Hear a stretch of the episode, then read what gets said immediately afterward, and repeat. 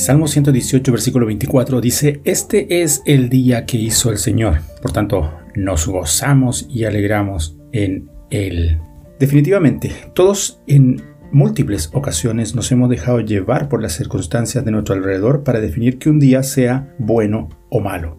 Circunstancias propias de nuestra humanidad o de nuestra cotidianidad.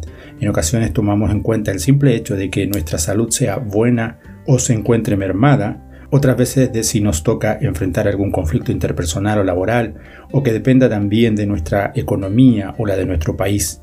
Pero sin duda que los referentes al clima son las circunstancias abanderadas en ese asunto de catalogar un día como bueno o malo.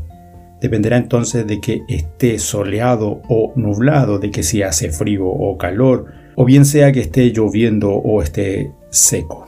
Sin embargo, todas esas circunstancias solo son parámetros subjetivos para definir la calidad del día, sea buena o mala, ya que sin tomar en cuenta lo que nos acontezca o nos toca vivir ese día, por el solo hecho de que Dios hizo el día que estamos viviendo, eso ya lo califica objetivamente como un día bueno. Y es que, en definitiva, todo lo que Él hace es bueno, pero lo que nos toca vivir ese día, eso ya es otra cosa. De manera que sin ponerle mucha atención a las circunstancias que vayamos a vivir en tal o cual día, previstas o imprevistas, lo que sí debemos hacer es disfrutarlo, gozarnos y alegrarnos en Él, estar contentos con Él mismo y darle gracias a Dios porque Él lo hizo especialmente para nosotros.